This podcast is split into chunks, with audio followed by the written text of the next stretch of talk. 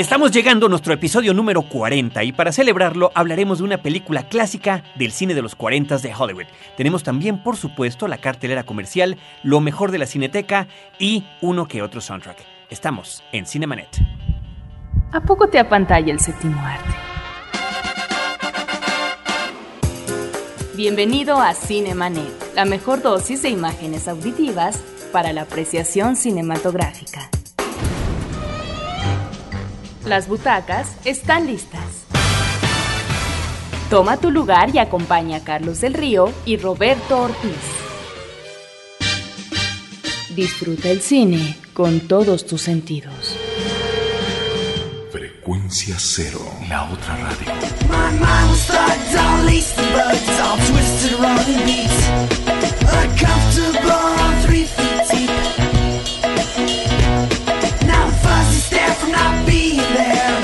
On a confusing morning week. Impair my tribal lunar speak. Estamos escuchando Still My Sunshine de Len.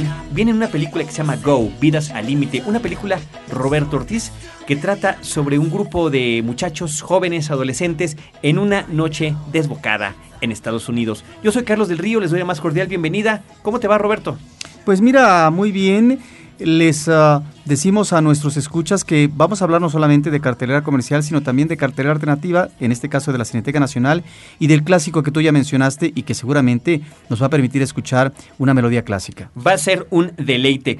Por lo pronto, Roberto, yo quiero recordar las formas que tiene nuestro querido público de poderse poner en comunicación con nosotros. Por una parte, tenemos el buzón de voz para que nos eh, hablen de cualquier parte de la República Mexicana sin costo. 01800 087 2423. 01800 087 2423 es el buzón de voz de frecuencia cero la división de Interplanet a la que pertenece Cinemanet. Y ahí únicamente les pedimos que nos dejen eh, dicho que el mensaje es para nosotros. Por otra parte, tenemos el correo electrónico info arroba cinemanet.com.mx y nuestro sitio de internet www.cinemanet.com.mx desde donde se puede escuchar y o descargar el programa así como en iTunes. Y antes de que comencemos, Roberto, tenemos varios comentarios de nuestro público. Quiero comenzar con uno en particular que eh, llamó mucho nuestra atención. Y dice así México DF a 30 de julio del 2006. Hola, mi nombre es Liliana Alejandra Martínez López. Tengo 13 años y quiero principalmente fe- felicitarlos por su programa. Tengo poco tiempo escuchándolos y me he enterado de este programa gracias al destino. Mi sueño más grande es llegar a ser una gran cinematógrafa, ya que es algo que me apasiona. Me gustaría hablarles sobre mis cuatro actores favoritos, los cuales son mi inspiración para seguir en este camino rumbo a mi sueño. Es solo que es inevitable tener uno solo, porque todos hacen un gran trabajo. Johnny Depp. Él es el en principio de todo el que me inspiró. Me entusiasma ir al cine y ver una película suya porque sé que me dejará muy satisfecha. Jennifer Garner. Ella tal vez no es una gran actriz, pero me gusta su sencillez porque la transmite a través de sus películas. Reese Witherspoon. Ella es mi gran inspiración femenina porque se arriesga a hacer cualquier género sin el fracaso. Y Joaquín Phoenix, la forma que interpretó a Johnny Cash me impresionó. La voz fue maravillosa, pero lo que más me impresionó es que nadie se imagina que tiene labio leporino. Al igual que Reese, se arriesga a hacer cualquier género. Les agradezco mucho el tiempo que se han tomado para leer este correo y les prometo que continuaré escuchando su programa. Saludos a todos. Ale, ¿qué te parece, Roberto? Jóvenes, jóvenes que están escuchándonos y lo cual de verdad agradecemos. Que uno a veces se pregunta porque no hay una manera de eh, considerar las edades de nuestros escuchas, Carlos, pero parece ser que eh, una buena parte es eh, de personas de menos de 20 años. Sí, claro, bueno, pues eh, lo que pasa es que este medio del podcast principalmente eh, pues atañe a ciertas generaciones, pero eso no nos excluye a ninguno de nosotros. La verdad que una gran felicitación a esta chica por su carta, por habernos escrito y sabes de qué manera podemos retribuir que sea cinéfila con- como nosotros, Ajá. pues con una película de una de sus actrices favoritas. Tenemos para ella la película de Reese Witherspoon, como si fuera cierto, además de una camiseta de Superman que esperemos le guste. Así que ya nos comunicaremos con ella por correo electrónico para que eh, le digamos cómo puede recoger su premio. Se rayó. Se rayó, efectivamente. Roberto, pues vamos a arrancar con la cartelera comercial. Hay que comentar que esta semana fue verdaderamente pobre en lo que se refiere a calidad en los cuatro estrenos que tenemos. Por una parte está una película mexicana que se llama Los Pajarracos, de Héctor Hernández y Horacio Rivera, con eh, Miguel Rodarte y Tati Cantoral y Regina Osorno. La verdad que una situación que, eh, pues, prefiriéramos omitir, únicamente señalar que se estrenó. Eh, otros estrenos son como Garfield 2, que tú viste. Bueno, mira, esta es ah, la segunda película que se hace sobre este personaje que es un gato. Que bueno, que de entrada es un personaje icónico de la tira eh, de historietas, ¿no? De esta tira de periódico. Efectivamente, de Jim Davis. Y la anterior se había hecho en 2004, Carlos. Esta es una película, yo no conozco la primera parte, pero esta segunda, bueno, eh, que se remite al personaje, pues eh, nos lleva a ciertas particularidades con respecto a la conducta animal, en este caso un personaje hecho a través de animación, y que me parece interesante, en algunos momentos jocoso, y es aquí donde encontramos, la semana pasada hablábamos del personaje de Johnny Depp como pirata en Piratas del Caribe. Y encontramos ah, algunos ah, paralelismos con respecto a Garfield a propósito de un animal egoísta, interesado por sí mismo, convenenciero, que solamente está buscando la posibilidad de aprovecharse de los demás, del otro, que en este caso es un perro que vive en la misma casa de su dueño, pero por otra parte, cuando eh, de repente le toca la suerte de llegar a un castillo y convertirse en una especie de gato mimado, una especie de príncipe, eh, que, que pertenece a una familia muy rica, Fíjate que ahí encontramos también cómo les dora la píldora a los animales que viven en la granja y que están amenazados porque hay por ahí un pariente, después de que se muere la propietaria de esta gran mansión, eh, interesado por supuesto en usurpar la herencia que ha sido destinada a un gato. Lo curioso es que aquí, a la manera de El príncipe y el mendigo de, de Mark Twain, esta novela que fue llevada al cine o ha sido llevada al cine en varias ocasiones, encontramos este intercambio de personajes, ¿no? Un personaje que pasa a ocupar eh, el papel del otro. Creo que tiene buenos momentos esta película y también está, como sucede en este tipo de cintas, Carlos, la referencia a otros filmes. Yo recordaría aquí, y la recuerdo porque la vi recientemente, a propósito de un ciclo que presentamos en Cineteca Nacional de los Hermanos Marx, una cinta de los 30, y creo que de 1963, que se llamó Sopa de Ganso en donde una de las escenas eh, más uh, interesantes, atractivas, es cuando uno de los hermanos Marx, si no me equivoco, es eh, Harpo, a través eh, de un espejo, ¿sí? quiere simular ser uh, Groucho Marx. Esto mismo se repite con los dos gatos, ¿no? En un espejo imaginario, diríamos, ¿no? Porque en realidad ambos están en el mismo espacio y están teniendo movimientos y articulaciones corporales iguales. Están ahí, pues, las referencias, las referencias fílmicas, perdón, y por otra parte la creación, creo, de un personaje que resulta atractivo en algunos momentos, pero también hay que decirlo, y en ese sentido, el, el personaje es bien recibido por, por los niños, Carlos. Yo fui a una función en donde no había gran público, pero los pocos niños, mucho público, perdón, porque era una función muy eh, tempranera, encontramos eh, un personaje, es un gato poco, no muy correcto en su conducta cotidiana, Carlos. Lo mismo hay eructos, lo mismo hay eh, fratulencias, lo mismo es un gato que cuando tiene las manos sucias se limpia en eh, lo que es la cobija de la cama, etcétera. Entonces esto creo que nos da un personaje diferente al tipo de animales que estamos acostumbrados a ver, sobre todo en el caso de Disney, de la animación tradicional, por supuesto. Pues muy bien, ahí está la película de Garfield para que le interese. Lo que comentabas de esta escena del clásico espejo simulado es una situación que además se ha repetido innumerablemente en muchas películas. Tintán. Tintán lo llegó a Lo hacer. manejó. Y era una, eh, una referencia también obligada en cierto tipo de caricaturas. Eh, Roberto, nada más rapidísimo, a propósito de los comentarios que hacías de los Piratas del Caribe, la gente que nos escucha también nos ha escrito sobre este tema, ¿no? Eh, dice Carlos Rubí, ¿soy acaso el único a quien la película le pareció demasiada larga y por momentos un poco cansada? Creo que en el cine también puede existir demasiada acción, y en esta película hay demasiada. Cansa, satura, enfada, y ya para los 15 minutos yo ya clamaba por el final. Es el comentario de Carlos Rubí. Por su parte, Jorge Israel Figueroa nos dice que dice, aunque creo que soy el único que no disfruto la historia o el humor de pastelazo de esta película de Disney, pero como siempre tiene una producción impresionante y los efectos increíbles. Y por su parte, Ricardo Harden Cooper nos dice, le sigo escuchando, aunque no cada jueves, sino que cada vuelta al cyber bajo uno o dos de los programas que se llaman pasado. Seguimos en contacto, excelente programa. Pues muchas gracias a todos ellos por dejarnos sus comentarios en nuestra página de internet.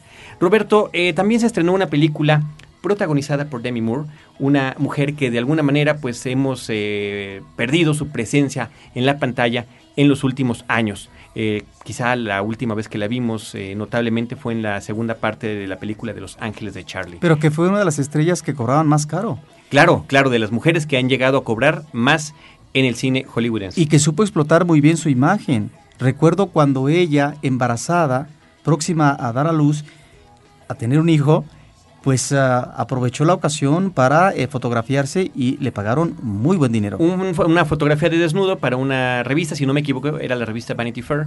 Y bueno, claro, causó polémica y siempre ha sabido mm, tener la mujer eh, manos en los temas de los medios de comunicación. Por supuesto, su relación actual con Ashton Kutcher, este jovencito, la separación de Bruce Willis, etcétera, etcétera, etcétera. Esta película se llama En las tinieblas, Half-Light es el título eh, original, es una coproducción de Gran Bretaña y Alemania, una película que se mueve un poquito en la apariencia de un cine independiente, es la impresión que nos da, y es una película eh, que se trata de manejar a través del thriller sobrenatural. Es una mujer que eh, tiene un, eh, un pequeñuelo de unos cuantos años que sufre un accidente y fallece. A partir de eso ella se separa de su esposo, se va a un lugar remoto de Escocia con un pueblo de poco más de 100 habitantes, un pueblo de pescadores y ahí empieza a tener una serie de situaciones que podrían ser presencia de fantasmas, que podrían ser alucinaciones o el viaje de una mujer que se quiere volver loca. Creo que la película es un poco ambiciosa en tratar de darle la vuelta de tuerca a la vuelta de tuerca a la vuelta de tuerca. Eh, en algunos casos lo consigue, pero en otros utiliza de los recursos más sencillos, más evidentes y a veces de los que el público que está acostumbrado a ver este tipo de, películas pues lo puede encontrar francamente predecible. Eh, al final eh, la cinta nos deja una, sensación extraña, como que no llegó a completar lo que pudo haber sido, pese a que tiene un inicio como que muy contemplativo, muy especial, lo que hubiera posiblemente eh, servido para más, pero tristemente se queda en eso, en un intento. De hecho, a mí me recordó una serie de televisión que se llamaba eh, Misterio en su casa que te presentaba claro. casos diversos de estos thrillers, ¿no? Donde había a veces la presencia sobrenatural, a veces era un engaño y este tipo de cuestiones, y como que esta película se maneja en ese sentido. Vaya, no me queda la impresión de que haya yo el cine como que pudo haber sido una de estas películas que uno ve en televisión. Pero menos está, es Palomera? Palomerona, medianamente, eh, medianamente, sí. En las tinieblas, Half-Light, con Demi Moore, dirigida por Craig Rosenberg. Y tenemos finalmente, Roberto, yo creo que será el estreno más destacado de este fin de semana. Otra vez un documental, en este caso se llama El Otro Muro, el Mur de Israel y Francia del 2004. Esta es una película que se pasó en un foro internacional de la Cineteca, Carlos, y que pertenece a una cineasta, una cineasta que eh, nació en Marruecos y que vivió o ha vivido una buena parte de su vida en Israel, de tal manera que esto le ha permitido observar de cerca la problemática que se vive en Oriente Próximo. Y nos hace un documental en donde desde el principio, en la primera toma, está retratando a través de un panning de la cámara muy lento un muro que se convierte en el muro de la ignominia. Este muro que levanta Israel para no solamente dividir eh, lo que es territorio de Israel de territorio palestino, sino también para impedir eh, que eh, en algún momento pasen habitantes de Palestina a Israel, que de alguna manera lo, hacen estos, uh, estos personajes que cotidianamente tienen que buscar trabajo al otro lado de la frontera, de tal manera que no de la frontera, sino, eh, digamos, lo que era parte de un territorio natural, pero que ahora eh, con eh, el levantamiento de este muro de un costo extraordinario, económicamente hablando, tienen que buscar el trabajo cotidiano porque son estas uh, personas desempleadas que tienen trabajos eventuales. De alguna manera esta película nos está remitiendo a esta situación de conflicto que se vive en algunos países. Hay que considerar tan solo la posibilidad de que se pueda construir un muro en eh, la frontera de México con Estados Unidos. ¿Quién diría que la historia eh, nos da lecciones, pero no se consideran de una manera conveniente en términos humanitarios y del manejo eh, de las diferencias de unos países con otros en términos eh, de la política.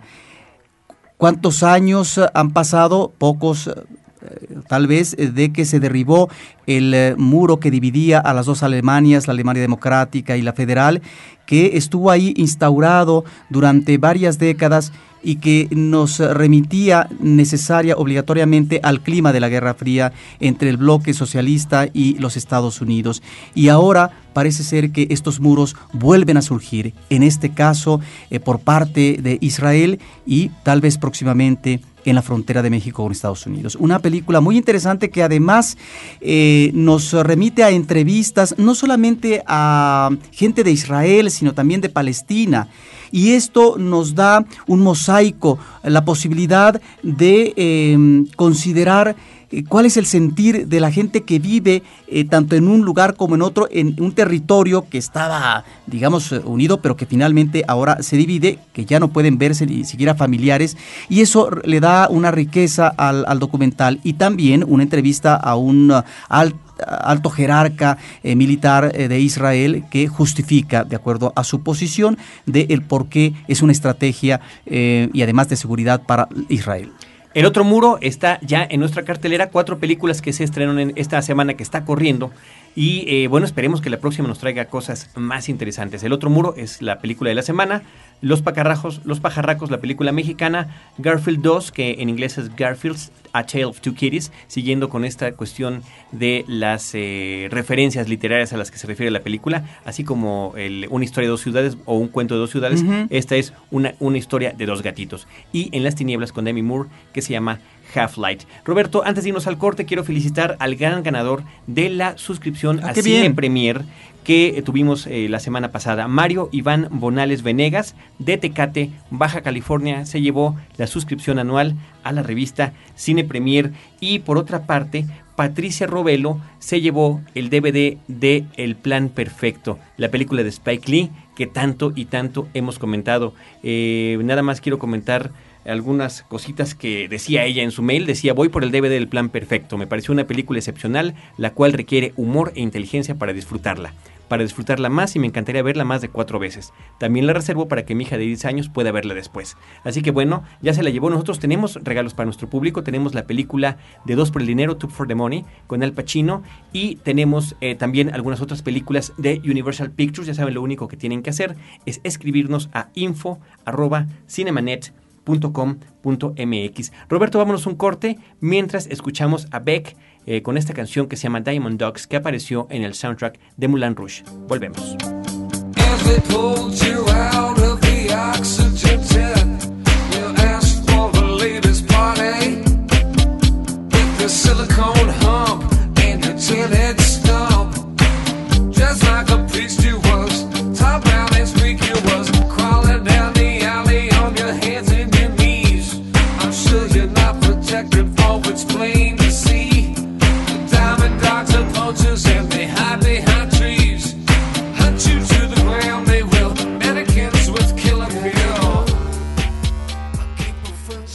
No te quedes fuera de foco. Cinemanet regresa en un instante.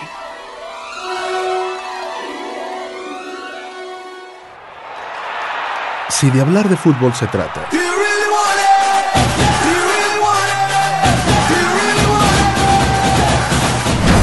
Ahora, en patada y gol, fútbol mexicano, Copa Libertadores, Copa Sudamericana, Mundial de Clubes. porque aquí no nos andamos con rodeos. Frecuencia cero, la otra radio.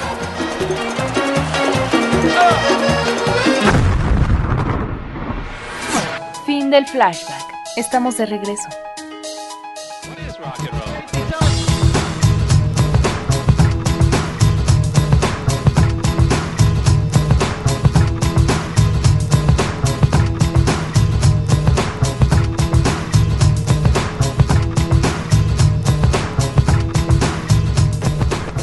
Esto es música también de la película Go de Vidas al Límite. Es Lion Rock y la película y la rola se llama Fire Up de Shuso. Estamos aquí en Cinemanet. Roberto, este bloque eh, lo vamos a dedicar a eh, darle atención a un comentario que nos llegó también a través de la página de internet. Es un comentario de Abraham Ávila y dice, eh, quiero felicitarlos por lo que hacen, pero me he dado cuenta que solo hablan de películas que están en cartelera. Les recomiendo que empiecen a poner algún espacio para películas independientes o películas de los inicios del cine. Bueno, de alguna manera la cuestión de las películas independientes las abordamos cuando hablamos de la cartelera cultural, de las cosas que nos trae la Cineteca o algunos otros cineclubs o foros a los que nos hemos referido en este programa, que si bien eh, no siempre es de manera semanal, estamos tratando de cubrirlo, ¿no?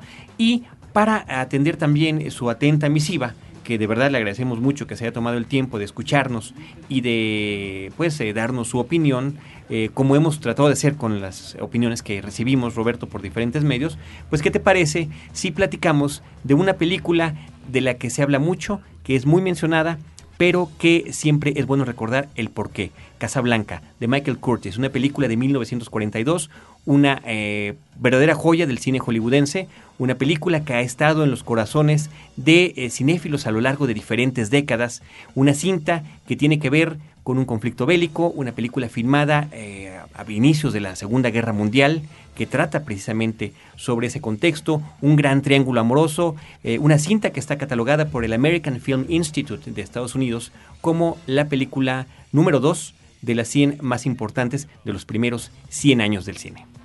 Pero también en una encuesta eh, que existe, Carlos, se menciona como la película que tiene los diálogos más ah, llamativos, más interesantes, ¿no? Por parte de sus protagonistas. En la, en la sí, en la sí, en la misma, eh, la misma AFI, el American, el American Film Institute también hizo una lista de las frases que la gente más recuerda, ¿no? Y la que se lleva el mayor número de citas, o inclusive citas que no están tan eh, literalmente hechas, es justamente Casablanca. ¿Quién diría que una película que no tuvo éxito en su estreno, sino que tuvo espera, que esperar un tiempo para que ya después en su reestreno cobrara vida ante los espectadores?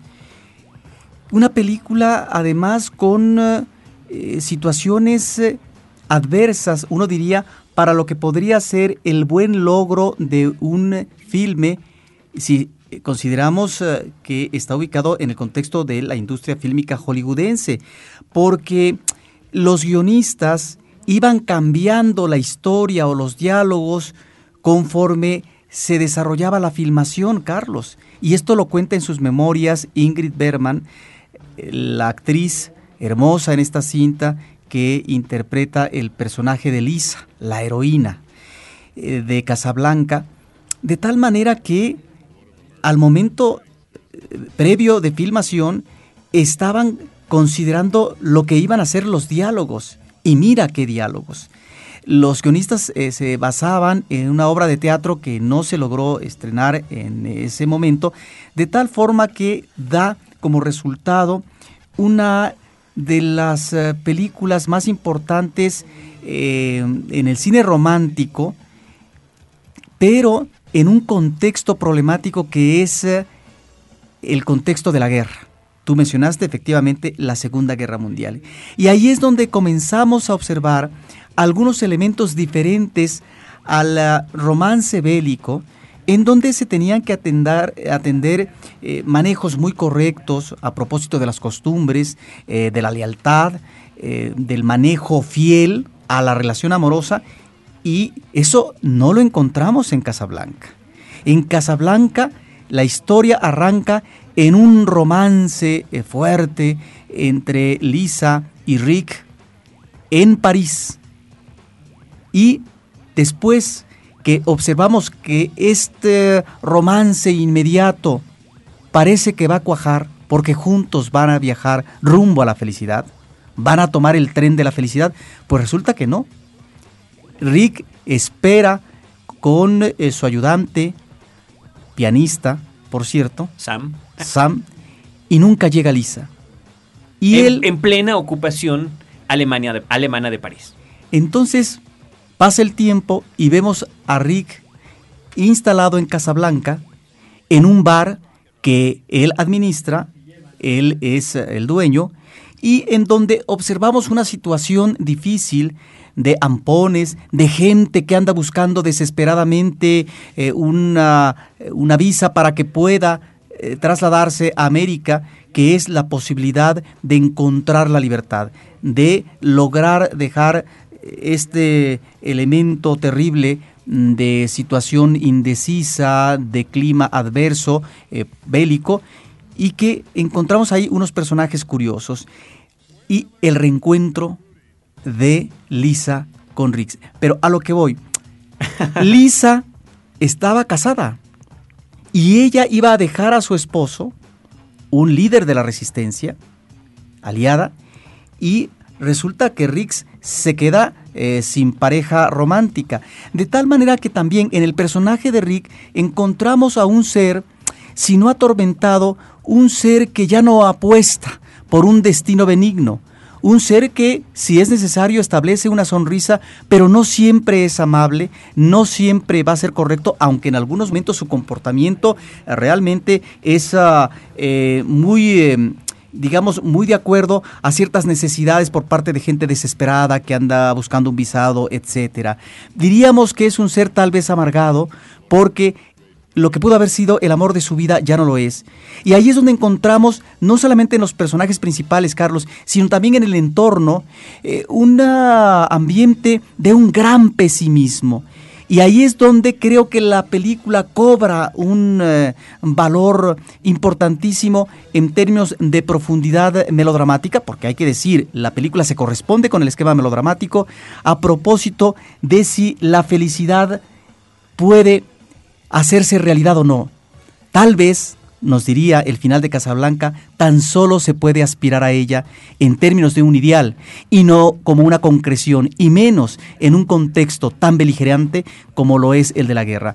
No vamos, por supuesto, a platicar más, pero es realmente una película excepcional, sobre todo esa narración impecable, fluida de Michael Curtis, y en donde no solamente nos da eh, situaciones eh, de- que impactan y demás, eh, de gran emoción, sino también personajes secundarios, periféricos, que a cada momento surgen. Para terminar, Carlos, yo mencionaría el reparto extraordinario. No solamente está esta pareja romántica, una de las eh, más... ah, eh, más ah, aplaudidas en la historia del cine, que son Humphrey Bogart e Ingrid Bergman, ella elegante en todo momento, pero también están Claude Rains, Carlos, que es eh, el policía, está Paul Henry, está Conrad Veidt, está Peter Lord, un sinnúmero de actores principales y secundarios que son realmente una delicia para el espectador.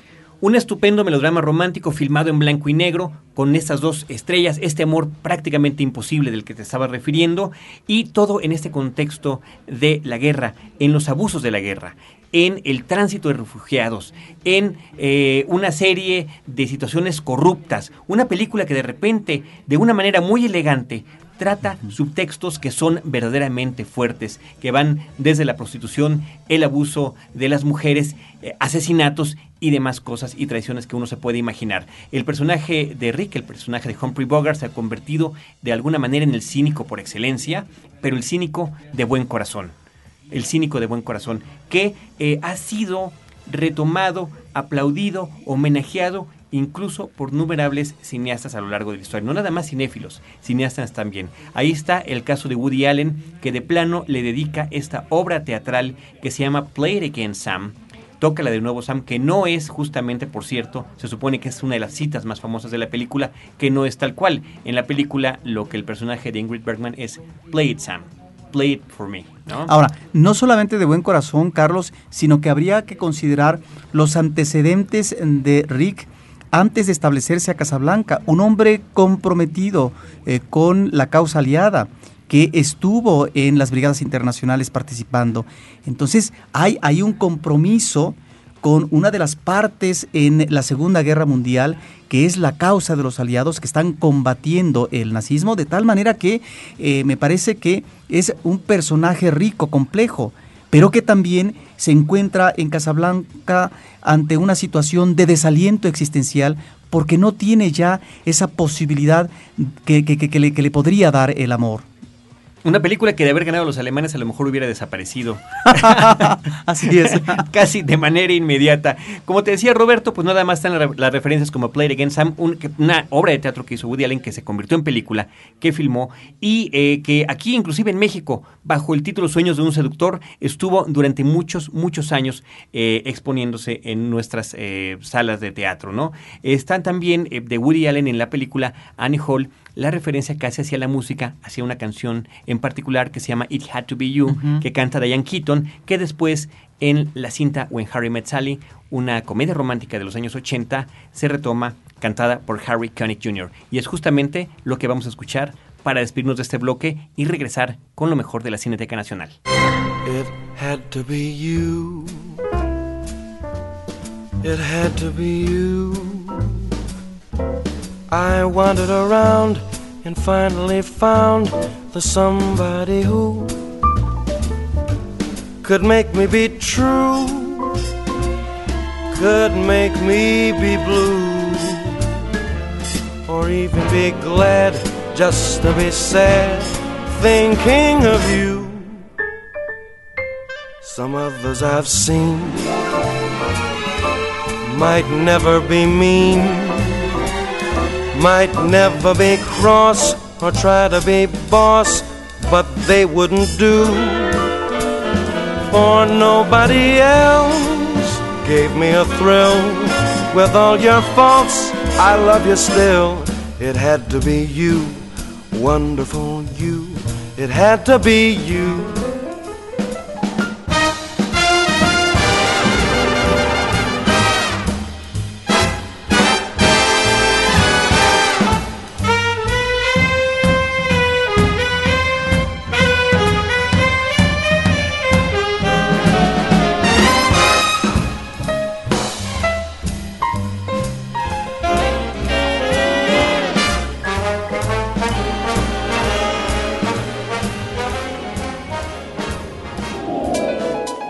Cinemanet regresa en un instante. Escucha. Ya está en calma. Tu iPod ha vuelto a la normalidad porque le has dado lo que necesitaba. Frecuencia cero. La otra radio. La primera propuesta formal de producción de contenidos podcast en México. Frecuencia cero.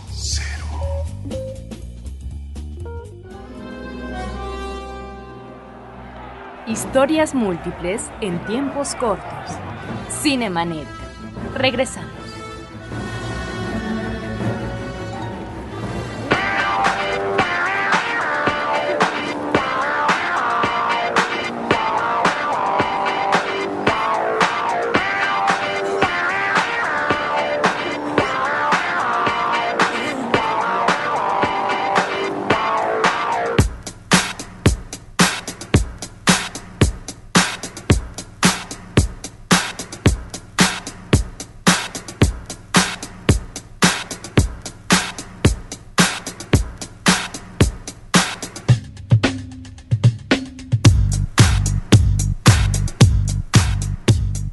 La adaptación cinematográfica de la serie de televisión El Santo, la verdad que no nos dejó buen sabor de boca, pero lo que sí nos dejó Roberto es un estupendo y diverso soundtrack. Estamos escuchando Da Funk de Daft Punk, que creo que siempre puede eh, ser disfrutada. Roberto, tenemos que recordarle al público que tenemos algunos DVDs, tenemos DVDs de Universal Pictures, entre ellos está la película Dos por el Dinero, protagonizada por Al Pacino, que es uno de los más recientes estrenos.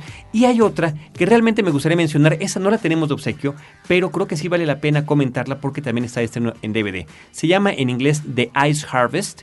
En español le pusieron a sangre fría en esta versión, pero yo creo que ahí podría caber la confusión con la adaptación cinematográfica de la obra de Truman Capote que se llama In Cold Blood en el título original. Eh, The Ice Harvest es una película protagonizada por John Cusack con Billy Bob Thornton y con Connie Nielsen. Un- una cinta dirigida por Harold Ramis, este hombre que como actor fue uno de los tres cazafantasmas, de los cazafantasmas principales, junto con Bill Murray y Dan Aykroyd, y que después se dedicó a ser director de cine.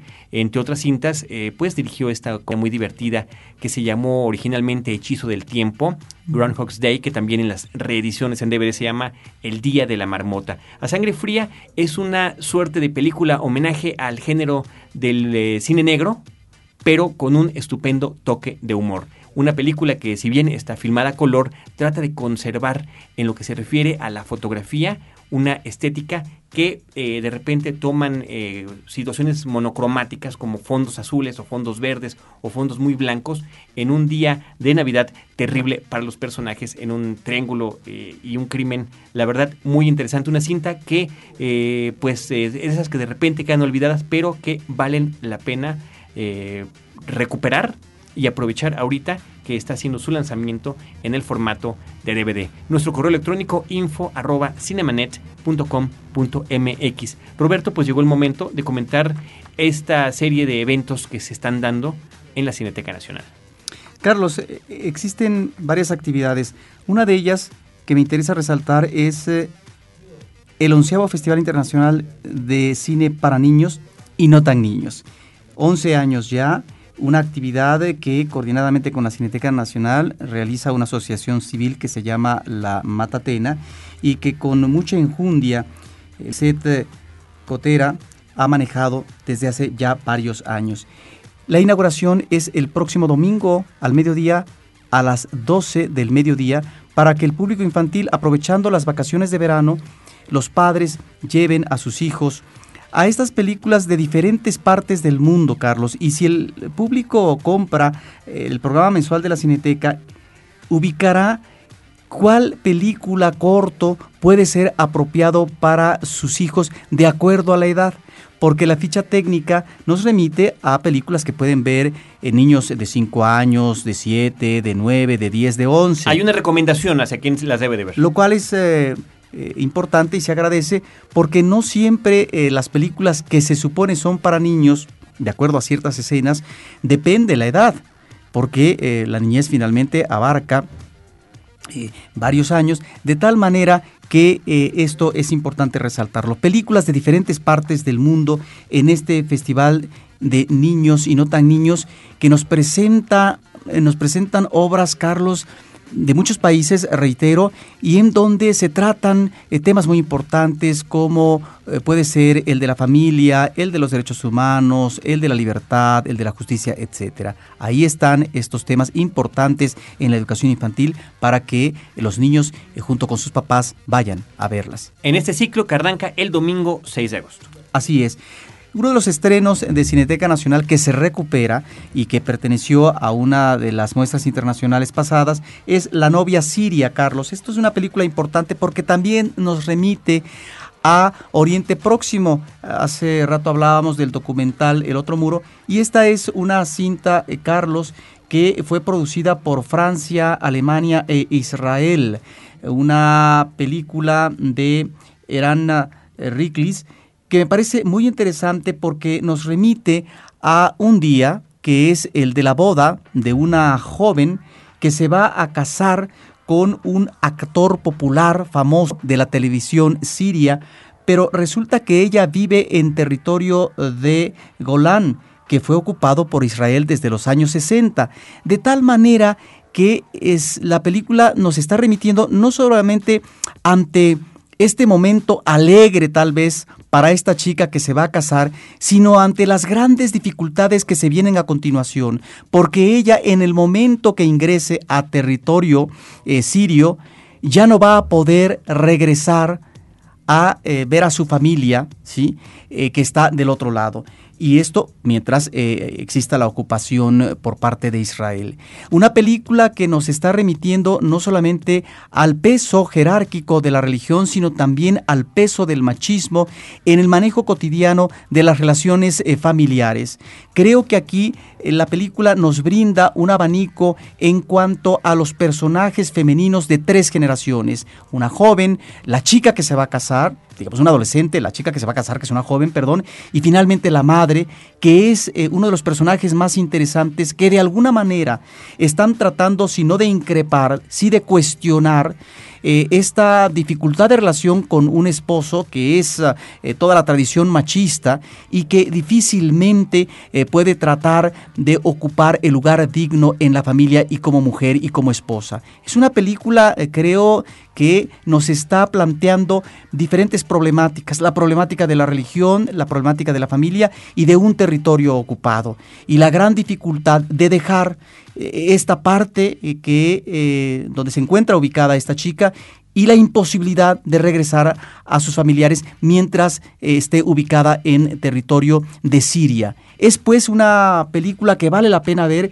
y que recomendamos ampliamente. Es uno de los estrenos de Cineteca Nacional. Por otra parte, ya que hablábamos de un melodrama romántico, Carlos, hay que decir que este fin de semana dentro de los programas dobles de Cineteca Nacional comienza un ciclo que se llama La Estrategia de las Lágrimas y se van a presentar varias películas importantes en la historia del cine y algunas, sobre todo de la industria de Hollywood, de melodramas. Melodramas ubicados en diferentes épocas. Por lo pronto, este sábado y domingo a las 5 de la tarde y 7 de la noche se presentará Cumbres Borrascosas, un extraordinario filme de William Wyler y con una presencia magnífica eh, de Merle Oberon y, por supuesto, también de Laurence Olivier. Y la película que le complementa, Lágrimas de Antaño, una cinta de 1942 con una presencia magnífica de Bette Davis. Ahí está el programa doble de este fin de semana, por lo que se refiere a la estrategia de las lágrimas, es el nombre del ciclo. Y finalmente mencionar, Carlos, que este jueves y el día de mañana, viernes 4, se presenta una actividad eh, de cine boliviano. Se va a proyectar la película Di Buen Día a Papá, una cinta eh, coproducción de Argentina, Bolivia y Cuba de 2005, que es interesante, Carlos, de alguna manera podría cobrar actualidad, porque eh, se refiere a una familia que mm, vive sus relaciones, sus problemáticas, la posibilidad de la reconciliación ante problemas serios que eh, tuvieron eh, los padres con los hijos, etcétera, y que la historia transcurre durante 30 años, Carlos. 30 años que van desde el planteamiento de la guerrilla en 1967 por parte de Che Guevara y la exhumación de los restos del Che de 1987. Y hablaba yo de cierta actualidad si consideramos al Che como compañero de Fidel Castro, un personaje que está ahorita en la actualidad eh, política a propósito de una situación eh, de salud que lo está poniendo tal vez a la deriva o, bueno, a tal grado que eh, su hermano está ocupando, eh, está manejando el, el poder en eh, Cuba en la actualidad, ¿no? un uh, Fidel Castro que está cumpliendo prácticamente 80 años y que posiblemente nos esté remitiendo la actualidad política a la declinación física y de salud del el hombre que ha regido los destinos de este país del Caribe. Pues ahí están las recomendaciones de la Cineteca Nacional con Roberto Ortiz. Nos vamos a despedir, Roberto, pero le tenemos que recordar a nuestro público, le tenemos que avisar, que comentar, que esté muy al pendiente de las próximas emisiones de Cinemanet. Tendremos muchísimas sorpresas para ustedes. Les hemos traído cuestiones de, eh, pues, eh, suscripciones a revistas, DVDs. Tenemos algunas noticias importantes que darles en los próximos programas. Así que no se despeguen cada semana, cada jueves, la descarga de Cinemanet, nuestro programa de podcast en frecuencia cero, una división de Interplanet. Nos vamos a despedir, Roberto, con una canción que interpreta Wayne Newton, se llama Dankeschön, aparece en la película Ferris Bueller's Day Off, un experto en diversiones es como se llamó aquí en México, protagonizada por Matthew Broderick. Nos escuchamos la próxima semana. Darling, Dankeschön. Thank you for all joy and pain. Picture show, second balcony was the place we'd meet. Second seat, go Dutch treat. You were sweet. Dankeschön, darling, Dankeschön. Save those lies, darling,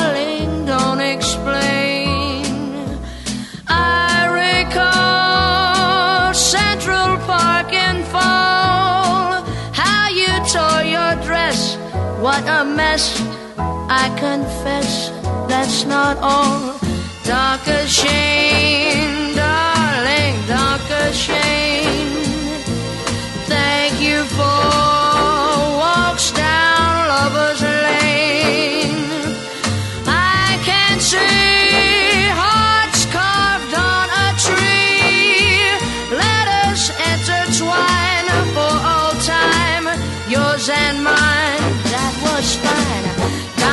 Darker Shane, darling, darker Shane.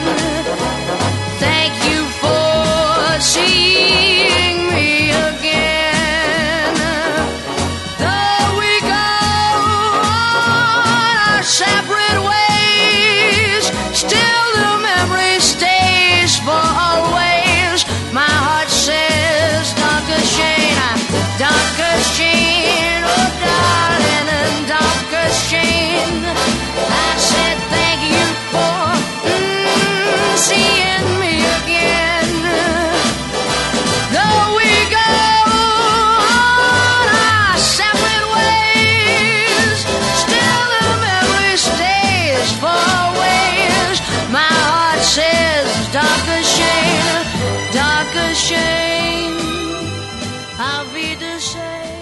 Los créditos ya están corriendo.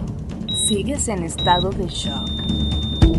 Cinemanet. Cada semana, un nuevo programa comentando las películas que sacuden tus emociones. Cinemanet. Solo en frecuencia cero. Frecuencia cero. La otra radio.